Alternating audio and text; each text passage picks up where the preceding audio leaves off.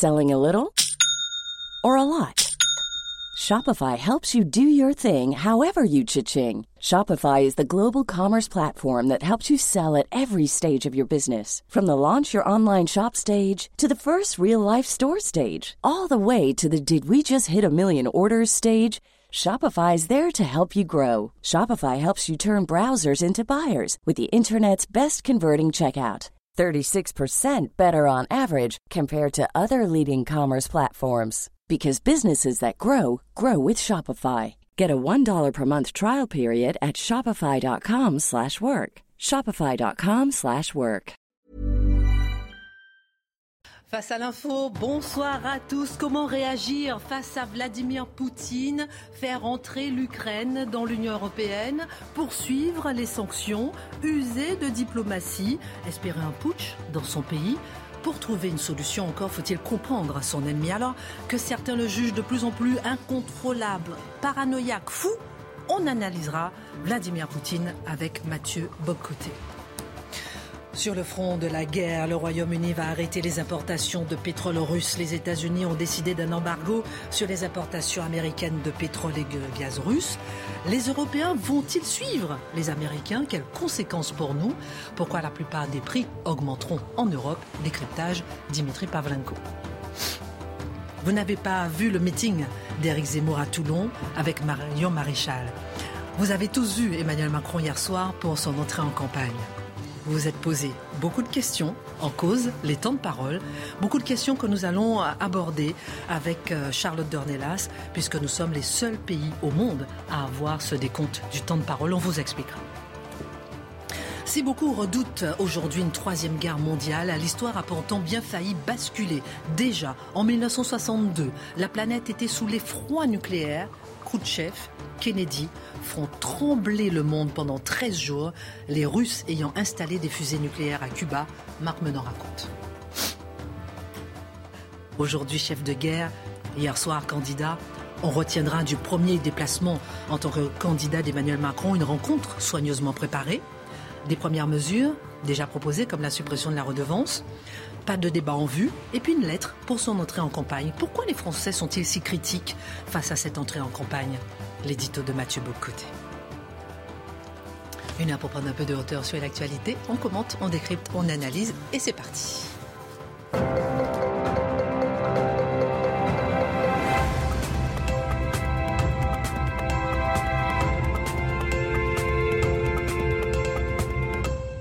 Bonsoir à tous, euh, ravi de vous retrouver. Charlotte, Marc, Dimitri, tout. il n'a pas de sabelou ce soir, ça va mal se passer. ah, j'ai eu peur. Et euh, mon cher Mathieu, comment ça va? Toujours bien. Bon, c'est la journée de la femme, alors je me suis dit que je vous souhaitais tous, messieurs, une très belle journée. Charlotte aussi. Est-ce que vous savez que la, hein, journée de genre aujourd'hui hein. La journée de l'homme, c'est quand déjà? En septembre. Ah mais non, c'est tous les jours. Ah, il n'y a, ben. qu'une journée par an pour les femmes et, le reste c'est pour nous. Alors, le féministe. c'est le 19 novembre, la journée de l'homme. Ah ben oui, il faut, tous, les, tous les 8 mars, je le rappelle, il faut aussi fêter la journée de l'homme. Je vous ai emmené un petit cadeau, mais je ne sais pas si on a le temps. Si en temps de guerre, c'est bien d'offrir des petits cadeaux. C'est la journée de la ah, femme. Vais par balle Je vous ai offert un petit cadeau. Regardez. Euh, comme c'est la guerre, euh, bon, on essaie de, sourire quand même un peu. C'est tout, euh, la même taille je, regarde Mathieu, je, me compare, il y, en a des deux qui sera lésé. Hein. Ben, vous allez donner à vos amis. c'est oh, pour ben, la journée de la femme. Alors, oh, qui est-ce qui peut montrer Regardez celui de Marc Menant. Ah, voilà, prenez celui de Marc. Ah, ah ben voilà, ah ben voilà, c'est pour l'hiver. Merci beaucoup. Bon, ben voilà, joyeux anniversaire, bonne année. Merci, merci. Le plastique, ça pourra servir, sait-on jamais. Euh. bon, ça c'est fait. Merci encore à, tous, en tout cas pour votre présence tous les soirs. Puis hier soir, on n'était pas là, mais on était quand même derrière l'écran. Et on va parler tout à l'heure des temps de parole. Alors, euh, aujourd'hui, dans l'actualité, plus de 2 millions de réfugiés euh, en Ukraine euh, après 13 euh, jours de guerre.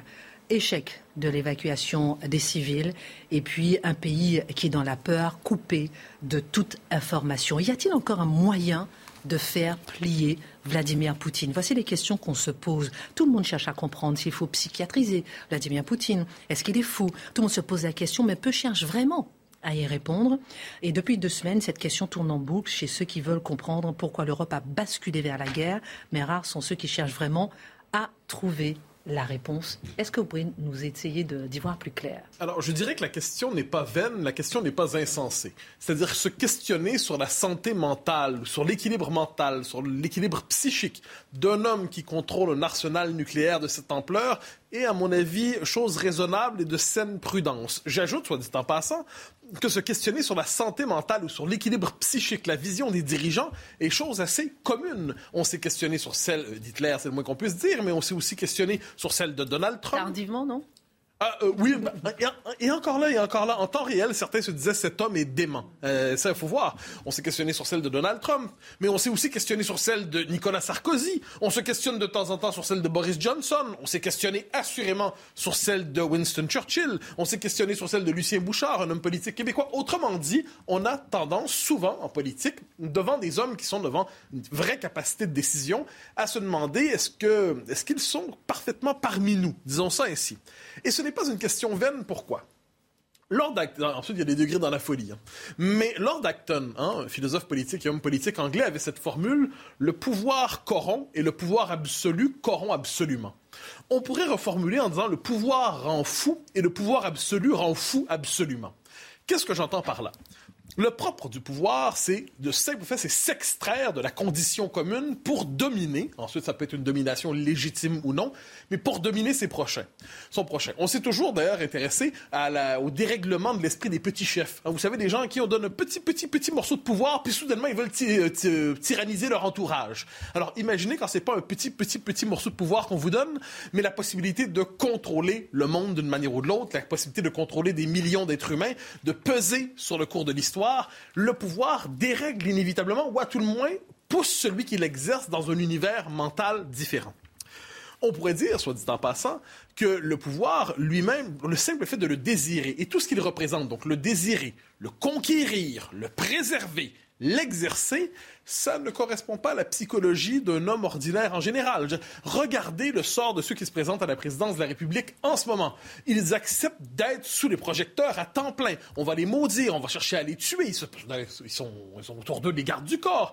Ils savent qu'on va chercher sinon à les tuer physiquement, c'est possible, à tout le moins à les anéantir socialement, à les, à les anéantir symboliquement, politiquement, les condamner à la mort sociale la plupart d'entre nous, pour d'excellentes raisons, n'avons pas envie de nous prêter à un tel exercice. Ils se sont investis d'une mission, non? Ben, voilà, voilà. Et vous avez tout à fait le bon terme. Pour être capable d'accomplir de très grandes choses, pour être capable d'accomplir de très grandes choses, il faut justement se sentir investi d'une mission. Sentir que notre vocation dans la vie n'est pas de mener une vie ordinaire comme ça, mais finalement regarder les choses en général à bonne hauteur, à très grande hauteur, à très très grande hauteur, quitte à voir les hommes qui nous entourent comme des pions dans notre grande entreprise. Euh, le général de Gaulle, une figure pour qui j'ai une, admiration infinie, était passionné par la France, un peu moins par les Français. On pourrait dire de Winston Churchill qu'il était passionné par l'Empire, un peu moins par la vie quotidienne des gens qui l'habitaient. Donc, qu'est-ce que je veux dire à travers tout ça? C'est que le pouvoir en tant que tel, il est vrai, peut dérégler les esprits et c'est comme l'alcool. Hein. Certains ne le portent pas d'une manière ou de l'autre ou les idées. Euh, ajouter une autre chose là-dedans, on parle aussi du pouvoir eh, autoritaire. avec nous, il a fini de travailler. Là. Alors, il nous a rejoint, ça va Bonjour. Un petit café ah. pas loin. Hein, alors, alors ajouter à ça le pouvoir autoritaire. Alors le propre du pouvoir autoritaire, du chef autoritaire, c'est qu'il a toujours peur qu'on vienne le dégommer du pouvoir qui est le sien parce qu'il n'est pas installé avec des mécanismes réguliers de pouvoir. Derrière chaque euh, conversation de, de, corridor de palais, est-ce qu'il y a un complot contre moi? Derrière, et cet opposant qui, qui s'oppose à moi, est-ce qu'il n'est pas en train d'une manière ou de l'autre de préparer un coup d'État contre moi d'une manière ou de l'autre? Donc le propre du pouvoir autoritaire, c'est de se méfier. Quand le peuple se révolte, on voit pas un peuple se révolter, on voit une puissance extérieure chercher à exciter un peuple manipulable qu'on serait ensuite capable de jeter contre le dirigeant, contre l'autocrate, peut-être même contre le dictateur. Et si on s'intéresse à Vladimir Poutine un instant, voilà un homme qui a été formé par le KGB et qui demeure, de ce point de vue, un homme du KGB. Quel est le propre du KGB C'est de voir partout des complots. Ça fait partie d'une définition de tâche. Dire, notre définition de tâche, c'est d'analyser l'actualité. La définition de tâche d'un type du KGB, c'est de voir des complots partout. Donc, disons que ça pousse à, comme ça, c'est la paranoïa comme méthode de, de travail. Alors, si on garde tout ça à l'esprit, tout ça à l'esprit, et qu'on constate que par ailleurs, Vladimir Poutine a envoyé ses chars, a envoyé ses avions, a envoyé son artillerie en Ukraine, qu'il constate que l'opération ne se passe pas très bien, pour l'instant, à ce qu'on en sait, que par ailleurs, il n'est jamais bon d'être celui qui souffle à l'oreille du prince, Prince, prince, cela ne va pas très bien. Il se pourrait que l'opération grandiose que vous avez préparée s'effondre devant vous. Hein? Celui qui arrive avec une telle nouvelle risque normalement de perdre la tête tôt ou tard d'une manière ou de l'autre, ou d'avoir le plaisir d'avoir une forme de vacances club med en Sibérie. Alors, quand on a tout ça en tête, il n'est pas illégitime de se questionner sur l'équilibre mental des dirigeants. Je ne dis pas ça pour traiter les gens de fous. Je dis simplement que la question du rapport entre le pouvoir, la raison et la folie est une question à part entière en philosophie politique. Et puis pour trouver une solution effectivement au conflit. Mais donc vous êtes en train de nous dire, mine de rien, qu'il est fou. Non, bien sûr que non. Je dis qu'on doit chercher à voir comment un homme qui a un tel pouvoir peut raisonner. Et là, on doit voir quelle est la situation de Vladimir Poutine, comment fonctionne-t-il en ce moment? Il a posé un objectif. C'est la restauration de l'Empire russe dans ce qu'il considère être la zone naturelle de pouvoir qui, devrait être celle de la Russie on peut être, et nous sommes en désaccord complet à la fois avec cet objectif et avec les, moyens qu'il utilise pour cela. Mais si on se dit que cet homme a toute sa raison, a toute sa tête, et qu'il pose des objectifs qui ne sont pas du tout les nôtres, que nous condamnons, mais qu'on doit chercher à comprendre pour savoir comment le combattre lui-même, on doit voir est-ce qu'il est fou? Et là, non, on regarde qu'il y a une forme de rationalité, sans le moindre doute, celle du joueur d'échecs, je n'en sais rien, mais à tout le moins, il y a une rationalité dans son action. Objectif, restaurer l'Empire russe. Restaurer l'Empire russe, ça veut dire être capable d'étendre le plus possible la souveraineté russe dans cette région du monde. Il constate, pour l'instant, pour l'instant, que le lent travail de persuasion des différentes composantes possibles de cet empire russe n'a pas encore fonctionné. Plus encore, on se méfie de lui. Ah, et c'est normal, quand on habite à côté des Russes, de la Russie, de s'en méfier, soit dit en passant. Mais donc, on se dit, les, les Polonais, on l'a vu, les pays baltes, on l'a vu. Là, ensuite, il y a le noyau l'Ukraine, la Biélorussie, les républiques russophones autoproclamées un peu partout dans cette région du monde. Il se dit une chose, la, persuasion tranquille n'a pas fonctionné, donc le coup de force est possible. Le coup de force est possible, et qu'est-ce, que le coup de force? C'est décider de, que le fait va précéder le droit. Vous me dites que j'ai pas le droit de m'emparer de l'Ukraine, très bien, je m'en empare. Maintenant, qu'est-ce que vous faites? Vous me dites que j'ai pas le droit de, reconnaître telle ou telle république indépendante parce que ça brise l'intégrité territoriale des États? Très bien, je le fais quand même. Qu'est-ce que vous faites désormais?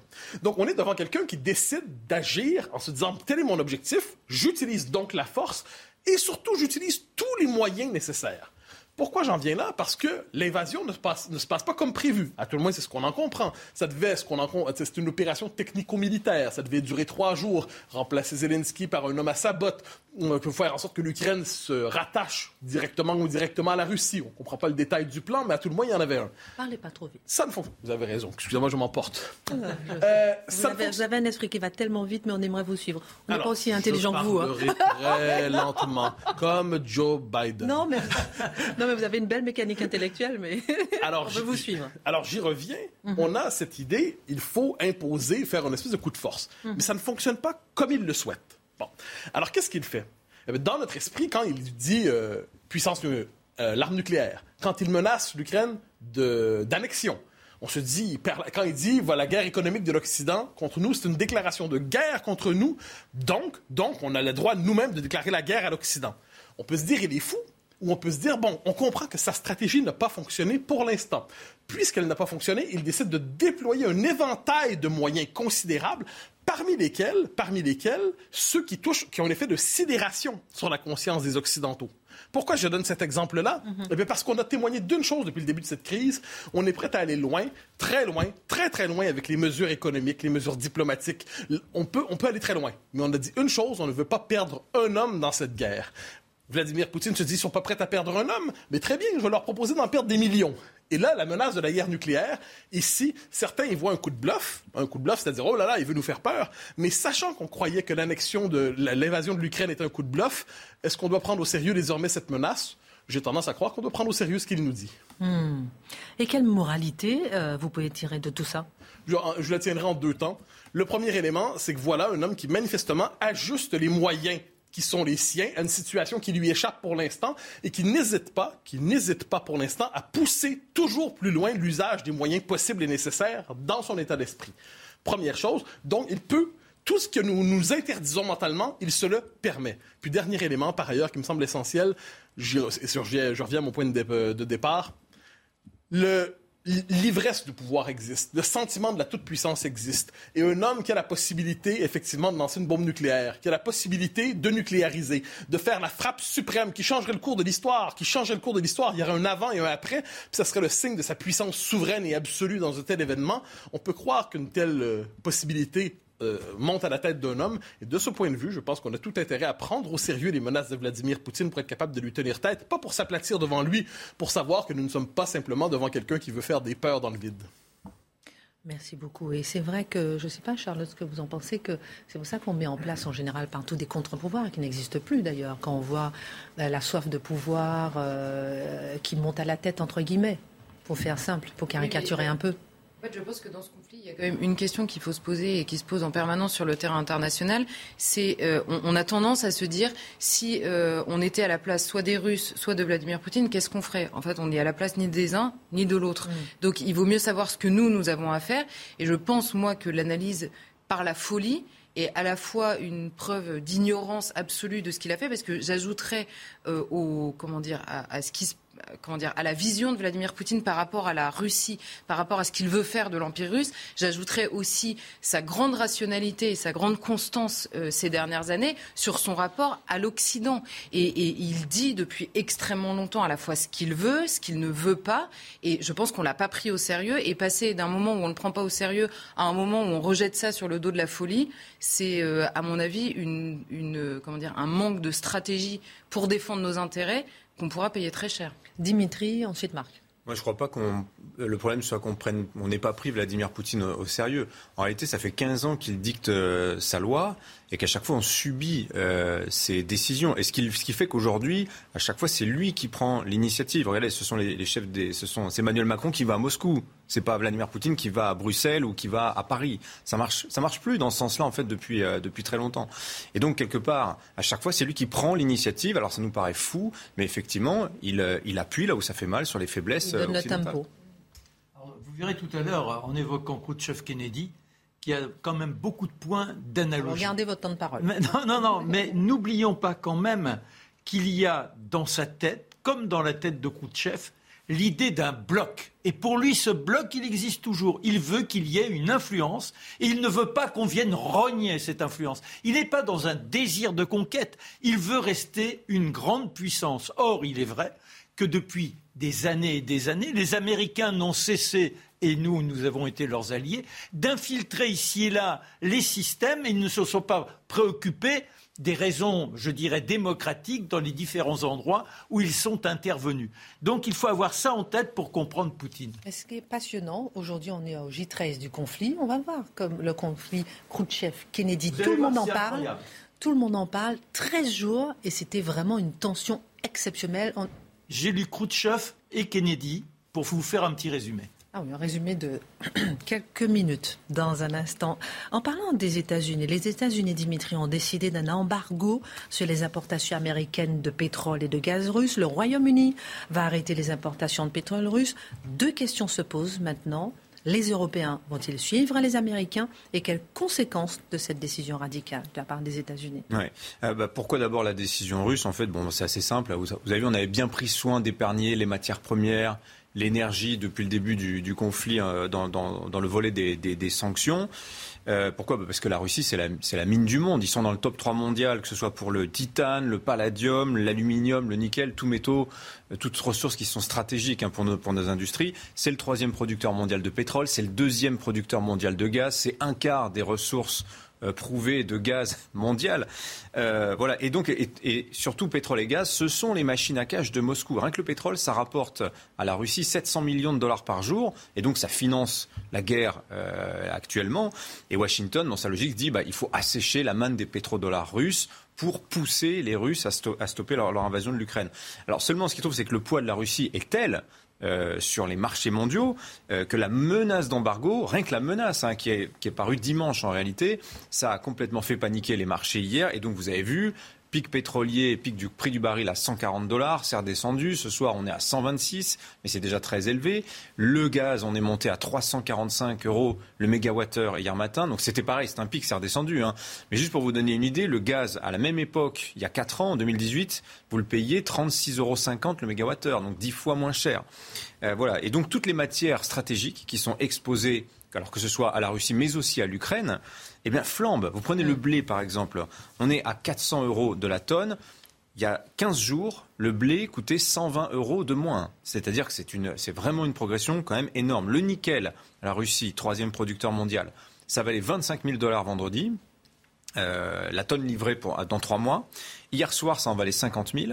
C'est monté jusqu'à 100 000 dollars ce matin, à tel point que les échanges ont été suspendus. Alors pourquoi? Parce qu'en réalité, il y avait eu des paris faits sur une baisse du prix du nickel. Mhm. Il y a des gens qui ont été obligés de racheter à n'importe quel prix. Ça a fait exploser le prix. Mais enfin, vous voyez, mhm. il y a des phénomènes de marché complètement fous. Et là, on vit un énorme choc de prix. Mais ce qui va se passer, c'est que l'embargo américain sur les États-Unis va encore faire monter la tension d'un cran. Alors, est-ce que les Européens vont se joindre à cette décision américaine On a entendu Joe Biden ce soir. Bah, la question, en fait, euh, elle est vite répondue, si je puis dire. Mm. Euh, est-ce qu'on en a les moyens mm. On n'arrête pas de parler de ce chiffre des 40% du gaz européen importé depuis la Russie. Euh, ce qui n'est pas le cas des États-Unis. Et non, voilà, l'équation ne se pose pas du tout dans les mêmes termes pour eux que pour nous. En fait, ils prennent une décision dont nous allons souffrir. Les Américains, le pétrole russe, par exemple, c'est à peine 8% de leurs besoins. Pour le gaz, c'est epsilon, sachant qu'ils ont eux-mêmes pétrole et gaz de schiste. Et en réalité, euh, là, il va se trouver qu'avec les prix actuels, ils vont relancer cette production-là. Ils ont leur autonomie énergétique. L'Union européenne, 62% de ce qu'elle importe de la Russie, c'est de l'énergie. 62%. Euh, vous avez des pays de l'Union qui dépendent à 100% de Gazprom, ou pratiquement. C'est le cas de la Hongrie, c'est le cas de la Lettonie. Euh, L'Allemagne, vous le savez, c'est 55% de son gaz qui vient de Russie. Les Polonais, c'est plus de 50%. Le pétrole, les Allemands, 42% de leur pétrole vient de Russie. Alors nous, Français, sommes beaucoup moins exposés. 17% hein. pour le gaz, 9% pour le pétrole. En revanche, vous savez que par la, mécanique du marché unique de l'énergie, on est tenu à la solidarité. On est tenu aussi, les prix sont fixés en fonction du marché global. Donc on est, on est, on est impacté quoi qu'il arrive. Et en fait, dans cette équation, vous comprenez qu'on est pris en étau euh, dans cette bataille énergétique euh, entre ce que font les États-Unis, entre la décision des États-Unis et la pression des Russes également. Euh, pour vous dire à quel point la situation est critique, un député italien a expliqué cet après-midi, je, vous le cite hein, littéralement, si l'approvisionnement en gaz était coupé là, maintenant, en Italie. L'Italie, c'est 45% de son gaz qui vient de Russie. Nous aurions deux semaines de pleine autonomie, dit-il, deux semaines sans industrie, puis l'obscurité totale. On revient à la bougie en Italie dans un mois si on coupe le gaz tout de suite maintenant. Voilà, donc les Européens, là, à ce stade, ne sont pas très chauds à cette idée de couper le gaz et le pétrole russe.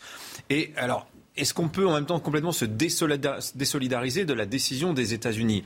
C'est quand même compliqué. C'est une ligne de crête politique. Si on envoie un signe de désunion à Moscou, les Russes vont nécessairement l'exploiter. Et les Russes de l'autre côté, bah, qu'est-ce qu'ils disent? Bah, Hier soir, vous avez le ministre de l'énergie russe qui dit bah, embargo sur le pétrole, très bien. Le baril bientôt sera à 300 dollars. Alors il exagère sans doute, mais vous savez, les, les spécialistes de Goldman Sachs, ils vous disent non, mais le baril à 200 dollars d'ici la fin de l'année, ça n'est certainement pas impossible. Alors justement, quelles conséquences peut avoir l'embargo américain sur le pétrole et le gaz? Alors, sur le plan énergétique, d'abord, euh, la Commission a présenté un plan cet après-midi pour réduire des deux tiers notre dépendance, la dépendance européenne, aux hydrocarbures russes. La mesure phare, ce serait de remplir nos stockages à 90%. Actuellement, les stockages sont assez bas. Euh, sur les stockages Gazprom notamment, on est entre 15 et 18%. Donc il n'y a vraiment plus grand-chose dans les cubes. L'idée, c'est de la remonter à 90%.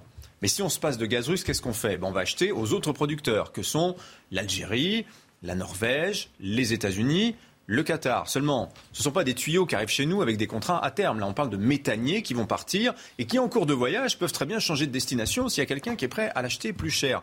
Or, les Européens, c'est là qui est formidable avec la Commission européenne, ils veulent faire tout et son contraire. Ils nous disent qu'il faut remplir les cuves et de l'autre côté, ils disent Ah oui, mais il faut protéger le consommateur européen, il ne doit pas payer trop cher, il faut qu'on régule le prix, il faut qu'on le plafonne. Vous faites ça, qu'est-ce qui va se passer? Les méthaniers vont aller au plus offrant, au hasard la Chine, par exemple. Hein, voilà. Alors la Commission nous dit aussi il faut mieux isoler nos maisons, il faut faire des économies d'énergie, il faut miser sur l'hydrogène, la méthanisation. Je ne crois pas que d'ici le mois de septembre, tout ça soit prêt. Bon, vous voyez, en fait, ce qui se trouve, c'est que la guerre est un accélérateur de tendance. Ça remet en selle totalement la, fameuse autonomie euh, stratégique. Alors là, on regrette de ne pas avoir lancé des EPR il y a 15 ans, par exemple. Euh, peut-être va-t-on regarder les éoliennes aussi d'un autre œil, se dire que si le voisin n'est pas d'accord pour avoir ça derrière chez lui, ben on va peut-être pas lui laisser le choix. Euh, la patronne d'Engie disait hier peut-être qu'il va falloir se rationner. Alors là, il y a des mots comme ça qui sonnent quand même d'une manière étrange dans l'esprit. Alors j'ai découvert aussi que on a une société française de l'énergie, la SFE. Ça fait trois ans qu'ils demandent un feu vert à l'État pour exploiter un gisement de gaz en Lorraine. Ce gisement nous assurerait cinq ans de consommation de gaz rien que pour la France. Euh, est-ce qu'il va falloir qu'on rouvre des mines aussi? Vous savez, moi je vous l'ai dit plein de fois. Il y a peut-être cette idée. On a du lithium en France, on a des terres rares. Voyez, et il se trouve que la crise fait aussi bouger la carte géopolitique. Comme par hasard, hmm. les États-Unis veulent rouvrir des discussions avec le Venezuela, le grand méchant Venezuela, pour lever l'embargo sur son pétrole. Voilà. Et enfin, sur le plan économique, c'est l'immédiat en fait ça. Et sans doute c'est le plus important. À cause de la guerre, ça fait une semaine, on ne le sait pas parce qu'on ne regarde pas ça de près, mais vous avez des capitaux qui fuient massivement l'Europe. Ces capitaux fuient la guerre. Quel est l'effet?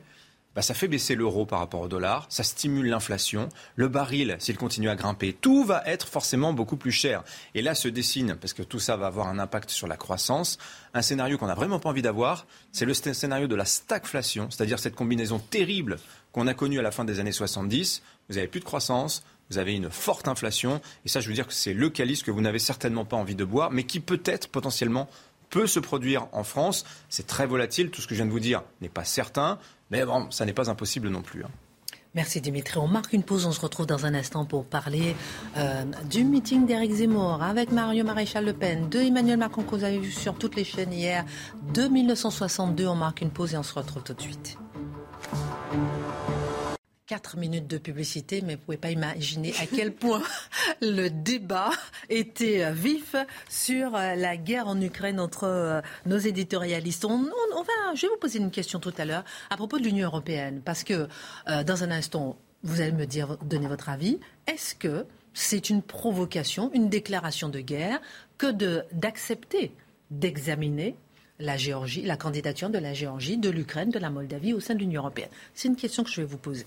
Alors, euh, Charlotte, juste avant, euh, et on va parler avec vous, euh, mon cher Marc de Khrouchtchev et Kennedy. On fait souvent des parallèles. Vous allez nous dire, effectivement, est-ce qu'on peut voir des parallèles? J13, tout s'est terminé, on peut dire ça. on est à J13, alors donnez-nous un peu d'espoir ce soir. vous n'avez pas vu le meeting d'Éric Zemmour à la télévision? Vous avez vu sur toutes les chaînes Emmanuel Macron. Vous posez beaucoup de questions. Qu'est-ce qui se passe? On a été euh, censuré Pas du tout. C'est une question de temps de parole. Alors, en cause les temps de parole, puisque Eric Zemmour, il avait déjà beaucoup occupé l'antenne, donc on était obligé euh, de ne plus euh, diffuser Eric Zemmour. Et Emmanuel Macron, il, il a fait son premier, sa première sortie, si vous permettez l'expression, en tant que candidat. Donc, c'est la raison pour laquelle tout le monde l'a diffusé. Mais les temps de parole, qu'est-ce que c'est concrètement? En quoi ça joue justement jusqu'à l'éditorial des chaînes? Rappelons, ma chère Charlotte, que nous sommes le seul pays au monde à avoir ces temps de parole stricts imposés par la loi et par la comme ancien CSA. Oui, alors euh, en effet, vous parlez de l'ARCOM parce que depuis euh, quelques jours, quand on parle des temps de parole, on nous parle de l'ARCOM comme si tout le monde avait suivi le changement. Et il se trouve que le 1er janvier dernier, le CSA et Adopi, vous savez, euh, le, enfin le, je sais pas, je sais même pas. L'organisme une haute autorité. Une haute autorité. Oui, oui, non, je cherchais le terme jamais reçu officiel. Adopi, non, jamais. Moi, ah, je, je, fais tout. Ah, le petit coquin. Et... Ah, moi, jamais. Hein. On est dans les règles, nous. Hein. et donc, le CSA et Adopi ont fusionné et sont devenus l'ARCOM. C'est l'autorité de régulation de la communication audiovisuelle et numérique.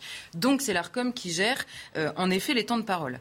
Alors dans cette campagne, il y a trois périodes différentes. Je vais essayer d'expliquer simplement parce que pour que les gens se prennent moins la tête que les chaînes d'infos quand elles essayent de gérer la chose. Euh, donc il y a trois périodes différentes. La première période a commencé le 1er janvier euh, dernier et là l'ARCOM regarde l'équité des temps de parole entre les candidats ou les candidats présumés, puisqu'on ne sait pas évidemment à ce moment-là qui aura ou pas les 500 signatures. Donc équité, c'est euh, en gros en fonction du poids, je vais y revenir, mais en fonction du poids euh, un temps de parole qui est accordé aux candidats. Ensuite, la deuxième période qui commence aujourd'hui, les compteurs se sont remis à zéro aujourd'hui, euh, donc à partir du moment où la publication des candidatures est faite par le Conseil constitutionnel, on a encore une fois une équité des temps de parole et d'antenne, mais dans les conditions de programmation comparables. En clair, l'ARCOM a partagé la journée en quatre tranches, de 6h à 9h le matin, de 9h à 18h en début de soirée, 18h minuit et minuit 6h. Donc l'équité, c'est-à-dire que un tel candidat a 2% du temps de parole à l'antenne, un autre à 20%, ces 2 et 20% doivent se faire sur la même tranche si Emmanuel Macron parle 20% du temps entre 9h euh, et 18h, il faut que, euh, par exemple, je ne sais pas. Éric Zemmour au hasard. Philippe Poutou parle 2%. Non, mais parce que je prenais 2% et 20%. Euh, Philippe Poutou parle 2% entre 9h et 18h. Ah non, vous allez, vous allez voir que c'est plus compliqué que ça. et c'est là où on entre un peu dans le dur du, du, problème. Pour information, elle n'est plus dans la course, pour vous informer. Pour Euh, donc ça, c'est la période numéro 2 qui va euh, courir jusqu'au 27 mars. Et à partir du 28 mars, on entre en campagne électorale officielle pour cette présidentielle. Et là, nous avons une égalité stricte des temps de parole. Euh, donc tous les candidats, quel que soit leur poids, quel que soit leur score dans les sondages, ont une égalité stricte des temps de parole et d'antenne pareil avec cette, ces conditions de programmation comparables, c'est-à-dire aux mêmes heures. Vous ne pouvez pas en coller un pendant la nuit, pendant que l'autre parle toute la journée clair, euh, pour faire simple. Et cette égalité stricte, les, responsables de l'ARCOM rappellent que c'est quasiment à la seconde près. C'est en tout cas à la minute près, ça c'est sûr. Euh, et moi, j'ai ajouté un peu une quatrième période euh, pour présenter la chose. C'est les 48 heures qui précèdent le scrutin, où là, vous n'avez le droit de rien dire ne se passe plus rien. Alors évidemment, la justification, c'est que on laisse les Français réfléchir, on laisse tout ce qui a été dit reposer dans les cœurs et dans les esprits pour que les gens aillent voter sereinement c'est oublier un peu vite qu'on vit désormais dans un monde où les réseaux sociaux prennent beaucoup de place dans nos vies et que, évidemment, ni les cœurs ni les intelligences ne se reposent pendant les 48 heures qui précèdent le scrutin. Bon, le tout, ça part, ça part évidemment comme tout euh, d'une bonne intention. L'idée, c'est d'assurer une égalité, une équité d'abord et une égalité euh, des programmes devant les électeurs, une égalité d'accès aussi des personnes qui qui candidatent à la présidentielle euh, une égalité d'accès aux électeurs eux-mêmes et éviter la discrimination aussi par l'argent. Il y a certains pays où plus vous avez d'argent, plus vous avez de temps de parole, plus vous avez euh, de, de, moyens. De, bah, les États-Unis, évidemment. Alors, vous l'avez rappelé, c'est un système qui est quasiment unique, en tout cas dans, dans sa formation telle qu'en France, qui est unique au monde qui a euh, certaines vertus, notamment dans l'intention, mais qui a aussi de gros défauts. Et alors, juste pour faire un petit point sur les mots qui ont été utilisés, le temps de parole, c'est le candidat ou ses soutiens qui s'expriment à la télévision, et le temps d'antenne, qui s'appelait autrefois le temps journaliste, c'est quand on évoque un candidat, euh, mais que ce n'est pas le candidat ou ses soutiens lui-même qui parlent à l'antenne. Par exemple, ici, quand on parle d'un des candidats, c'est décompté comme du temps d'antenne. Et alors là, vous avez des petites règles, j'en cite quelques-unes, mais c'est pour comprendre à quel point c'est complexe pour une chaîne de gérer tout ça. Euh, si, euh, vous, euh, si vous faites que des critiques à l'égard du candidat, si nous sommes tous critiques de manière unanime sur un candidat, ça n'est pas compté comme du temps d'antenne pour le candidat. Si jamais vous évoquez deux candidats qui ont un affrontement entre eux, qu'il soit idéologique ou pendant la campagne, si vous évoquez les deux en même temps, ça peut faire du temps de parole si vous passez un son. Mais si vous, simplement, vous parlez des deux et qu'ils s'opposent, alors ça s'annule. Voilà, c'est tout ce genre de choses. Et comme c'est compté à la minute près, vous pensez bien que, en fait, les services juridiques embauchent des personnes pour calculer toute la journée, puisque les rapports sont envoyés euh, à l'Arcom, qui vérifie évidemment que tout ça, euh, que tout ça est fait dans les règles de l'art. Et c'est une appréciation, nous allons le voir, parfois difficile. Alors justement, euh, comment sont exactement décidés ces temps de parole? Qui décide de l'équité de tel et tel temps? Eh Oui, puisque quand on vous dit on va l'équité, c'est-à-dire en fonction du poids que vous avez dans la vie politique, mais qui décide du poids que vous avez dans la vie politique et en fonction de quels critères. On comprend que là, par souci d'objectivité, on se vautre parfois un peu dans la subjectivité. Euh, en clair, cette estimation euh, faite par les chaînes, en gros, les chaînes se fixent un objectif pour, euh, pour euh, l'équité des temps de parole. Donc au début de la période, on se dit tel candidat va prendre 2%, tel autre 20%, etc. Alors la fourchette d'estimation, a priori, elle se fait dans un dialogue entre l'ARCOM et la chaîne, et à la fin, l'ARCOM tranche. Donc il faut euh, décider en fonction de quoi Alors c'est calculé en fonction du poids politique, c'est-à-dire du résultat aux dernières élections. On sait qu'il y a certains candidats, Éric Zemmour au hasard, qui n'étaient pas aux dernières élections, donc il faut d'autres critères. Il y a la question du nombre d'élus. Mais c'est parfois contradictoire avec le poids politique pour prendre un exemple, le Parti communiste a beaucoup d'élus en France. Il a un poids politique moindre dans les résultats des élections. Et en fonction des sondages qui, par définition, fluctuent pendant une campagne. Et donc, quand vous décidez a priori d'un temps de parole que vous allez accorder à un candidat qui bouge dans les sondages, eh ben, vous êtes, euh, vous êtes bloqué. Je vais vous prendre un exemple. Nicolas Dupont-Aignan, euh, qui est crédité de 2% dans les sondages, a un temps estimé entre les différentes chaînes entre 1,5 et 2% du temps de parole et d'antenne. Anne Hidalgo, qui est elle aussi créditée de 2%, elle, son temps de parole, a priori, il est entre 4 et 6% parce qu'elle a le Parti socialiste derrière elle, parce qu'elle a les résultats et le nombre d'élus du Parti socialiste derrière elle. Donc vous voyez que c'est difficile euh, objectivement de comprendre les deux. Et pour reprendre cette idée des sondages qui fluctuent pendant la campagne, Valérie Pécresse, elle a un temps de parole crédité euh, sur les différentes chaînes entre 16 et 20% alors qu'aujourd'hui, dans certains sondages en tout cas, elle est donnée par exemple à 12% Et à l'inverse, Emmanuel Macron a un temps de parole et d'antenne qui est entre 20 et 25% calculé au début de la période, et il est donné aujourd'hui entre 28 et 30% dans les sondages. Donc vous voyez que le, comment dire, le système a du mal à s'adapter. Et alors pourquoi est-ce qu'on a vu Emmanuel Macron euh, sur toutes les chaînes d'infos euh, retransmis hier pendant son exercice de, de communication entre le meeting et et les questions C'est parce que d'une part, en effet, il est candidat depuis très peu de temps, donc il avait un retard sur le temps de parole pour la candidature. Et pour le président, il y a une règle un peu particulière qui s'applique depuis 2009 euh, sur décision du Conseil d'État.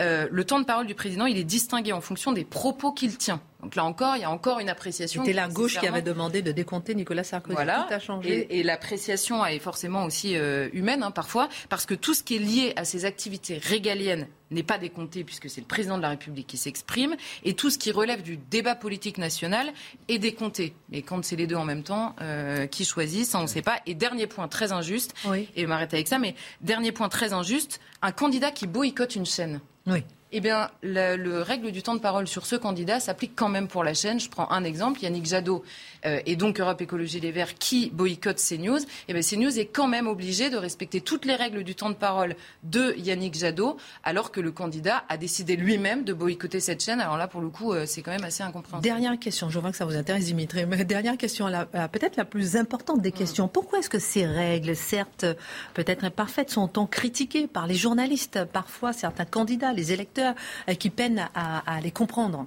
alors, bah, en raison de tout ça, forcément, chacun va voir avec sa subjectivité l'inverse de ce qu'a vu la subjectivité d'en face pour les temps de parole, pour les temps de parole crédités, euh, pour l'équité, euh, notamment pendant la période d'équité des temps de parole. Mais surtout, ça génère chez les journalistes notamment une absence de liberté éditoriale pendant la campagne. Pourquoi? Parce qu'il y a euh, une absence de contrôle sur l'actualité d'une campagne. C'est exactement l'histoire du ralliement de Marion Maréchal à Éric Zemmour. C'est un événement dans la campagne. Il se trouve que le temps de parole crédité initialement était euh, total pour Éric Zemmour, donc vous ne pouvez pas en parler. Et pendant ce temps-là, la campagne se passe ailleurs. Donc les journalistes sont bloqués dans leur manière d'apprécier la campagne, de euh, gérer l'actualité et, euh, et, en plus se retrouvent devant le fait accompli que le déroulement d'une campagne n'est pas nécessairement prévisible. Et surtout, il y a cette question du poids qui a pris Internet et les réseaux sociaux, notamment dans une campagne, et les rédactions ne peuvent pas forcément interagir là-dessus. Et enfin, dernier point, évidemment, tout ça s'applique à la majorité des des chaînes d'infos et des radios, mais pas au site internet euh, des médias, pas à la presse écrite, et on se demande un peu pourquoi. Mais oui, mais c'est ça, c'est incroyable. Je veux dire, l'actualité se fait ailleurs. Alors en plus, et les, les auditeurs, les téléspectateurs vous le reprochent en disant, bah, bah, comme euh, hier. Euh, c'est pour ça qu'on prend le temps d'en parler, parce que ce sont des règles qui sont reprochées aux médias, et pour autant, euh, les médias doivent respecter la règle. moi, je trouve c'est un cauchemar bureaucratique. Pour les programmations d'antenne, c'est aussi un cauchemar. Nous, par exemple, à Europe 1, eh bien, il y a des candidats, pareillement, qui ne veulent pas venir. Comment vous gérez Jean-Luc Mélenchon, par exemple, il ne veut pas venir. Voilà. Et comment vous faites quand vous vous accordez 12 à 14 minutes alors, le comment Vous faites? eh ben, eh ben on, va, bricoler, on va tricher. Mm. Et on va se retrouver, comme font toutes les chaînes, à avoir des espèces de tunnels de, de, meetings en plein milieu de l'après-midi euh, pour mm. être dans les clous. Voilà. Mm. Et donc, ça, déforme complètement les choses, alors que la campagne, aujourd'hui, elle va se faire ailleurs. Bah, où elle se fait sur les réseaux sociaux, elle se fait sur YouTube. Hein, moi, j'ai regardé le meeting euh, d'Éric Zemmour sur YouTube. En tout cas, euh, moi qui me suis occupé des temps de parole à la dernière présidentielle, on va regarder, parce que la dernière partie, les 15 jours, où tous les candidats doivent être à stricte égalité, c'est-à-dire Philippe Poutou exactement à la même égalité que Emmanuel Macron, par exemple, de temps de parole. les débats s'arrêtent. Mm. C'est-à-dire que les émissions euh, télévisées s'arrêtent. C'est-à-dire que le débat démocratique est mort. Donc c'est intéressant. On va regarder. Je dirais que cette équité stricte dans les 15 derniers jours, moi en revanche, ça, ça, m'apparaît normal. Le problème, c'est qu'aujourd'hui, vous avez une telle Oui, mais la, la conséquence, la conséquence, c'est qu'il n'y a, pas de, a plus de débat démocratique. C'était bien quand il y avait, quand il y avait 4-5 chaînes, ça marchait. Mais aujourd'hui, avec le nombre de chaînes. Il est séparé, ma belle. Voilà. Comment voulez-vous que tous les, toutes les grandes radios, toutes les grandes chaînes de télévision et les 12 candidats à égalité stricte dans les 15 derniers jours? C'est une organisation d'enfer. Si je peux me permettre, il manque peu l'esprit libéral à travers tout ça. C'est-à-dire là, on est dans beaucoup, un tatillon bureaucratique, un esprit d'encadrement tatillon et névrotique en dernière instance. C'est un contrôle de la liberté d'expression, un contrôle de la liberté éditoriale qu'on qu'on n'imaginerait pas dans une société démocratique normalement. Oui, mais c'est l'idée démocratique qui préside en l'occurrence. Je sais, je, non, mais initialement, oui, initialement. J'aime passionnément la démocratie, un peu moins les bureaucrates. Non, mais on est d'accord. Mais voilà, le principe philosophique est toujours intéressant à faire valoir. L'enfer, les bonnes intentions, tout ça. Et c'est intéressant de voir que voilà que les, quand même les chaînes, les radios sont euh, quand même menottées par ce système, mais que ce sont les politiques qui demandent ce système. Ah bah, il connaît le seul hein. pays au monde à le faire. Bon alors, une fois qu'ils sont élus, ils oublient le sujet. Hein, le, débat serait très très long. Maintenant, on va partir avec la page histoire avec vous, euh, Marc Menant. Euh, nous allons nous replonger sur ce qu'on a appelé la crise des missiles en 1962. C'était voilà la planète sous l'effroi nucléaire, Khrouchtchev, Kennedy, qui font trembler le monde pendant 13 jours à l'initiative de Khrouchtchev, mais qui pourrait faire valoir d'abord un débarquement raté des États-Unis à Cuba, Cuba qui avait été conquis par Castro, le début de la révolution, et le président Kennedy qui veut faire tomber Castro, il envisage même de le faire tuer. Et pardonnez-moi, donc pour vous, il y a déjà, première question, il y a un vrai parallèle avec ce qui se passe aujourd'hui. Alors vous allez voir qu'il y a vraiment un parallèle. C'est-à-dire que là, pour Khrouchtchev, alors j'ai pris, il a ses mémoires et il y a les mémoires de Robert Kennedy, le frère du président Kennedy. Et les deux racontent ces scènes. Alors déjà, les Américains ne se, ne se résigneront jamais à l'existence d'un Cuba castriste. Un Cuba qui serait une attraction pour tous les pays de l'Amérique latine. Il nous faut donc protéger Cuba et on rétablira ainsi ce que les Occidentaux se plaisent à appeler, imaginez, l'équilibre des forces. C'est-à-dire que c'est exactement ce que l'on vit aujourd'hui. Alors Koutchev, il a ça en tête, il dit, ça m'obsède. Le jour, la nuit, je n'ai plus que ça, je n'ose même pas en parler aux camarades. Et puis, je fais un voyage en Bulgarie et l'idée me vient, il faut oser, et on va placer des ogives nucléaires à Cuba. Pour ce faire, il nous faut pratiquer dans la clandestinité, que des bateaux commerciaux cheminent tranquillement, que l'information échappe aux uns et aux autres. une fois qu'on sera sur place, que l'on a remonté notre matériel, si on en a suffisamment qui sont érigés, eh bien, même si les États-Unis avaient la folie d'intervenir, il nous resterait au moins un ou deux ogives pour, pourquoi? Eh bien, pour l'envoyer sur New York ça serait désastreux, mais nous aurions montré qu'on ne peut pas venir amoindrir notre force, notre puissance, l'équilibre des forces, à une époque où en Afrique, nombre de pays cherchent à se libérer du joug de tous les colonisateurs, là où les, États-Unis euh, ne sont pas spécialement les plus intervenants, mais où la Russie défendait divers gouvernements. Et là, ils sentent qu'ils sont amoindris. Alors, il lui faut à tout prix maintenir cette place. Les bateaux cheminent et les voilà qui, sur place, les ouvriers, le jour, la nuit, travaillent et plantent les fameux ogives. Et là, dans le cheminement des bateaux qui continue, observation des avions américains, mais que se passe-t-il? Et on vérifie qu'à Cuba, eh bien, il y a ces chantiers incroyables. Panique à la présidence. L'entourage du président le presse d'intervenir militairement. Les généraux disent il faut entrer en guerre. On ne peut pas se laisser faire. Et Kennedy se dit ce n'est pas possible. On ne peut pas jouer dans ce registre de la terreur. Et quand on reprend là les écrits de Khrouchtchev, il dit, eh bien, on allait faire peur, mais on n'est pas fou, on n'est pas suicidaire, il n'est pas question d'intervenir. S'ils le font, ce sera de leur faute. Mais a priori, c'est simplement qu'ils nous cèdent la position, car nous ne devons pas être amoindris dans ce que nous représentons.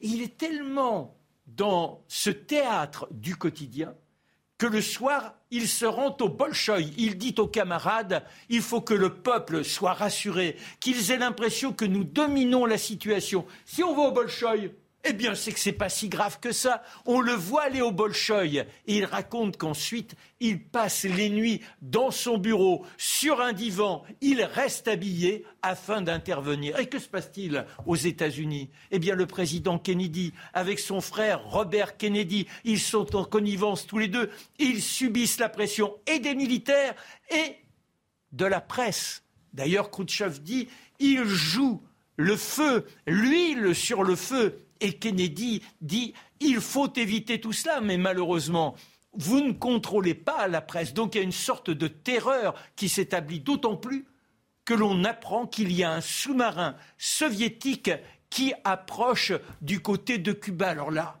Kennedy prend la décision, l'ultimatum. Il n'est plus question qu'il y ait de bateaux qui approche dans une zone. Et les militaires américains disent une zone de 800 kilomètres. Il doit les faire réfléchir. Si la zone est trop restreinte, eh bien, enfin trop large, à ce moment-là, vous risquez l'incident. Il nous faut l'élargir, il nous faut l'élargir. Le président Kennedy est de plus en plus affolé. Il dit il ne faut pas défier inutilement le camp opposé, acculer nos adversaires. Voyez la résonance par rapport à ce qui se passe aujourd'hui. Et le fameux sous-marin, il faut envoyer un porte-avions, l'Essex, avec ordre de prendre contact par sonar et lui demander d'immerger. Et les navires qui continuent d'avancer, eh bien, que fait-on par rapport à eux? Leur lancer l'ultimatum et là, c'est quand vous lisez Robert Kennedy, il dit Mon frère et moi n'arrivions plus à entendre notre entourage. Nous étions dans l'effroi le plus total. Le temps s'était arrêté. Mais les souvenirs me revenaient, tout notre parcours, la mort de notre frère aîné, tous ces éléments et nos enfants que nous n'avions pas vus depuis cinq, six jours. Où va le monde? Où va le monde?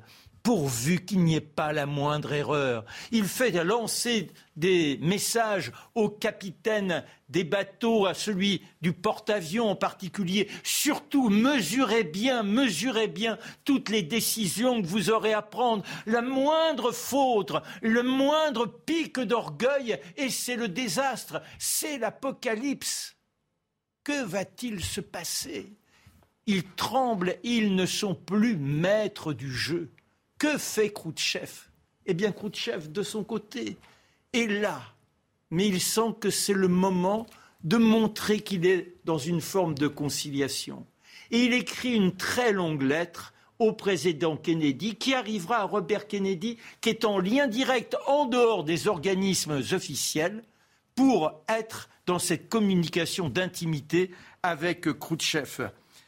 Khrouchtchev qui a reçu un message de Robert Kennedy sur lequel il est écrit Faites l'effort de comprendre le système américain. Nous ne pouvons pas tout faire. Il faut que de votre côté, vous cédiez par rapport à notre mentalité. Vous voyez, quand je dis qu'aujourd'hui, il nous faut nous placer non pas dans un rapport de force, mais quelles sont les logiques qui animent les peuples et comment ceux qui prennent les décisions ne sont pas totalement libres non plus car il y a ces populations à rassurer. Dernier mot. Il va plus loin que ça. Il dit, Khrouchtchev, les agissements des États-Unis, c'est du pur banditisme, les folies de l'impérialisme dégénéré. Et pour autant, il écrit cette lettre, il dit Ne tirons pas sur la corde, président, ne tirons pas chacun de notre côté, cela formerait un nœud qui serait impossible à démêler et nous serions obligés à la politique du pire. Et c'est comme ça que des deux côtés, on a le courage d'entrer dans l'arrangement qui conduit à la fin de ce tremblement terrifiant qui nous a agités pendant 13 jours. Alors je vous demande jamais, je vous demande jamais, mais quelle est la moralité pour vous? Qui avez étudié Eh bien, la moralité, c'est de reprendre ça, ne pas défier inutilement le camp opposé, acculer nos adversaires, qu'il y ait toujours une porte de sortie, qu'il y ait toujours donc la vision de l'autre, que ce soit injuste son attitude ou pas, c'est pas là le problème, c'est comment éviter le pire. Tout le monde doit céder, concéder un petit quelque chose. Merci beaucoup, mon cher Marc. J'avais envie qu'on parle justement à propos de ne pas défier l'adversaire, de cette question de l'entrée de l'Union européenne, euh, de la Moldavie, de la Géorgie et de l'Ukraine. Mais on, on, gardera ça pour une autre fois, si vous voulez bien, pour qu'on puisse avoir le temps de parler de notre dernière chronique. Merci de nous avoir fait revivre 1962. Euh, donc tout à l'heure, on parlait de, la campagne présidentielle française, un peu d'Ukraine, un peu de France, un peu de France, un peu d'Ukraine, un peu d'international et un peu de local. Selon Éric Zemmour, Emmanuel Macron se défile en ne débattant pas avant le premier tour. Le candidat Macron est dans l'arène, mais personne ne peut débattre avec lui, en tout cas pas pour l'instant. Après sa lettre, après un clip vidéo, hier, il a fait son premier déplacement de campagne euh, juste avant euh, de, vous, de, vous, lancer, euh, Mathieu, comment vous avez réagi, vous, Charlotte, peut-être, à, à, cette entrée en campagne d'Emmanuel Macron hier? Bah, le problème, c'est c'est toujours le malentendu avec Emmanuel Macron. Quoi. On nous dit ça va être un échange avec les Français, tout ça va être très naturel, et c'était une forme de meeting. Moi, pourquoi pas, hein, mais qu'ils le disent comme tel. Quoi. Dimitri? Bah, on a appris que c'était un peu préparé à l'avance, les questions étaient un peu convenues. bon, voilà, quoi. C'était un peu. Euh, mais c'était sans enjeu et c'était sans risque, surtout pour Emmanuel Macron. C'est ça, en fait, qu'il n'y avait aucun risque. Lui qui dit vouloir aller scolter avec les Français plutôt qu'avec les autres candidats en la matière, c'était extrêmement décevant. C'est peut-être le, tour de chauffe. Oui, c'était vraiment le, mauvais théâtre. Vous voyez, un, théâtre de banlieue, si je puis dire. On n'est pas à la hauteur d'une belle, belle mise en scène de quelque chose de gigantesque. C'est vraiment très amateur. Alors Mathieu, pourquoi autant de critiques sur cette séquence? D'abord et avant tout parce que c'est un président qui, pour l'instant, entend moins se faire réélire que se faire reconduire dans ses fonctions. L'élection présidentielle qui est en France un moment sacré. Il faut comprendre la portée symbolique qui est assez vue de l'étranger. Euh, la portée symbolique sacrée de la présidentielle en France, il y a une dimension monarchique. Le pays ne choisit pas des gouvernants seulement, il choisit un destin, il choisit une certaine idée de la France chaque fois. Or là, on nous dit, Bon, mais c'est une, une, élection. On est bien obligé. Hein. il y a un rituel juridique qu'on appelle l'élection démocratique, mais on va vite passer à travers cela parce que, bon, les circonstances l'exigent. D'abord et avant tout, c'est la guerre et nous ne choisirons pas cette fois un homme et son projet, mais un homme et son caractère. Les projets ne sont plus nécessaires, nous jugerons seulement selon le caractère des hommes. Or, le caractère d'Emmanuel Macron est tel qu'il est insensé d'avoir à le comparer avec les autres pygmées qui traîneraient dans la présidentielle en ce moment.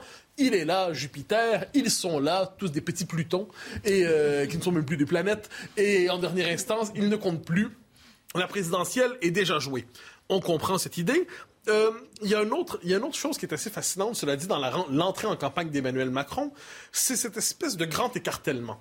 D'un côté, c'est le président chef de guerre. C'est-à-dire, c'est le président qui est dans les yeux, euh, les yeux dans les yeux avec Poutine. C'est le chef du monde libre aujourd'hui qui garde le canal de communication avec le Kremlin au moment d'une situation qui pourrait être une guerre nucléaire dans l'esprit des gens.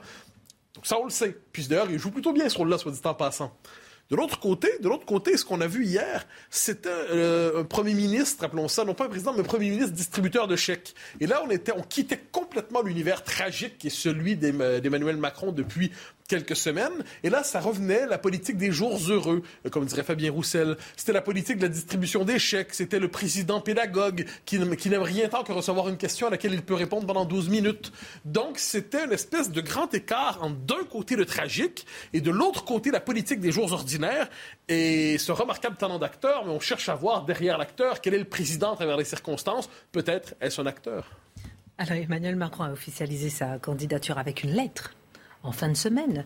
On n'en a pas eu, on n'a pas eu l'occasion d'en parler. Alors justement, qu'est-ce qu'on trouve dans cette lettre et votre regard sur Alors, c'est une lettre, disons-le, de la part d'un homme qui, nous a, qui a écrit Révolution, qui, avait, une vision de l'histoire, une philosophie, il n'y a pas de doute. C'est une lettre un peu banale, pour ne pas dire tiède, pour ne pas dire un peu beige. C'est voulu euh, peut-être ben, je crois justement pour traiter sa reconduction comme un élément, un détail insignifiant, ben, la lettre doit pas être particulièrement flamboyante, elle doit pas avoir de souffle, elle doit pas avoir d'énergie.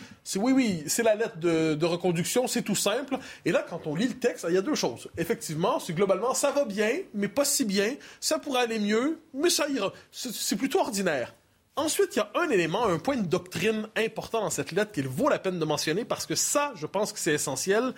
Je cite, L'enjeu est de bâtir la France de nos enfants, pas de ressasser la France de notre enfance. Ça, je pense qu'on est dans le noyau doctrinal du macronisme.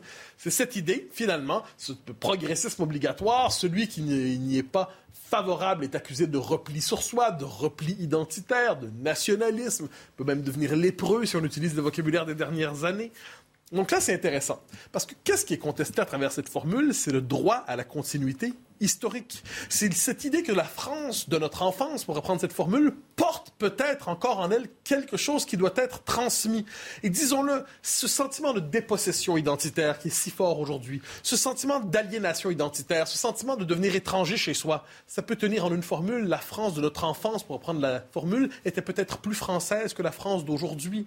Au fil des générations, on assiste peut-être à une perte de France, à une désubstantialisation de la France. Donc oui, le mot France demeure, mais la France historique, la France. D'ailleurs, Emmanuel Macron fait un clin d'œil. Il parle de notre art de vivre millénaire. Mais est-ce qu'il est conscient que cet art de vivre millénaire, cette idée qu'il soit compromis, qu'il soit menacé, qu'il pourrait disparaître, c'est ça la grande angoisse de la politique française depuis plusieurs années. J'ajoute une chose, il y a une absence totale de la question régalienne dans cette lettre. Donc on parle d'insécurité depuis, euh, depuis un bon moment, de territoires qui se dérobent à la souveraineté française, aux mœurs françaises, à la loi française, à l'identité française. Absence complète de cela. On devine que ça viendra dans la campagne, mais pour l'instant, disons que la, photographie du réel qui est dans cette lettre est assez, euh, est assez limitée. Deux questions pour terminer. Faisons un détour pour une autre campagne, celle d'Éric Zemmour. Mario Maréchal a officialisé son ralliement au candidat Reconquête euh, ce dimanche. Est-ce que cela peut peser dans la campagne d'Éric Zemmour Alors, la campagne d'Éric Zemmour n'est plus la campagne qui structure toutes les autres campagnes de la présidentielle comme c'était le cas à l'automne.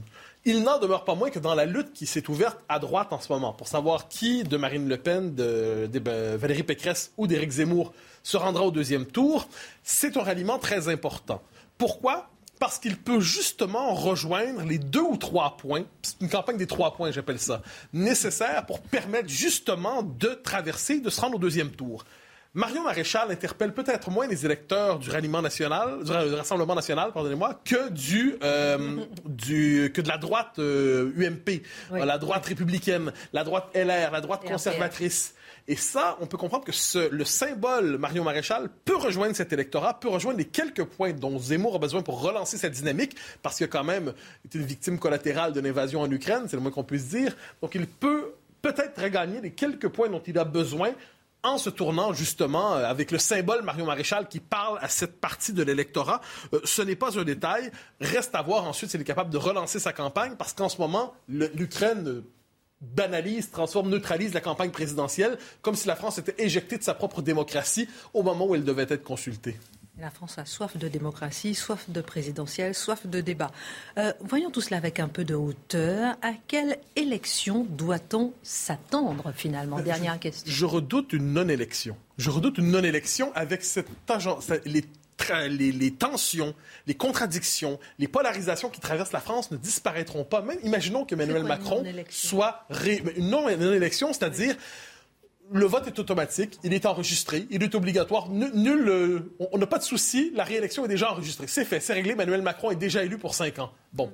Mais les tensions qui traversent le pays, les contradictions qui traversent le pays, les polarisations qui traversent le pays demeurent. Or, le propre d'un système politique qui fonctionne bien, c'est d'être capable de mettre en scène des débats féconds entre les différents courants qui traversent une société. Si ce débat n'a pas lieu dans le cadre de la présidentielle, si Emmanuel Macron lui-même décide de ne pas participer au débat comme il l'a dit hier, eh ce qu'on peut redouter, c'est d'avoir un président qui soit élu sur le mode triomphal, mais qui sera ensuite un président impuissant parce qu'il sera en déconnexion profonde d'une partie de la société et des nombreux courants qui le contesteront. On peut redouter une société qui, euh, je dirais, euh, aggrave ses tensions davantage qu'il ne se réconcilie. Vous êtes en train de dire moralité, euh, bonne élection, bon mandat?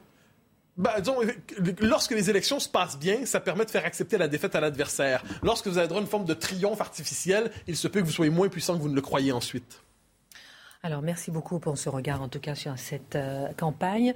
Euh, ce soir, dans un instant, enfin à 20h50, euh, demandez le programme sur CNews avec Fabien Roussel. Vous avez évoqué Fabien Roussel. Vous l'aimez bien, vous, Fabien Roussel On va le voir arriver dans un instant. Vous avez changé Je l'ai aimé. Non, mais vous avez aimé sur la gastronomie, vous l'aimez bien. Oui, non, c'est une brève histoire. C'est une histoire d'un soir. Alors, on va voir en direct l'arrivée de Fabien Roussel qui arrive dans les studios de CNews pour cette édition spéciale demander le programme spécial présidentiel avec euh, Laurence Ferrari et Sonia Mabrouk à 20h50 à suivre euh, sur euh, CNews.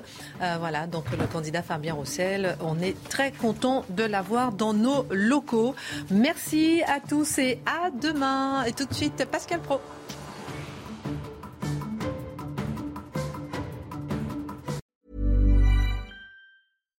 Hi, I'm Daniel, founder of Pretty Litter. Cats and cat owners deserve better than any old fashioned litter. That's why I teamed up with scientists and veterinarians to create Pretty Litter. Its innovative crystal formula has superior odor control and weighs up to 80% less than clay litter. Pretty Litter even monitors health by changing colors to help detect early signs of potential illness. It's the world's smartest kitty litter. Go to prettylitter.com and use code ACAST for 20% off your first order and a free cat toy. Terms and conditions apply. See site for details.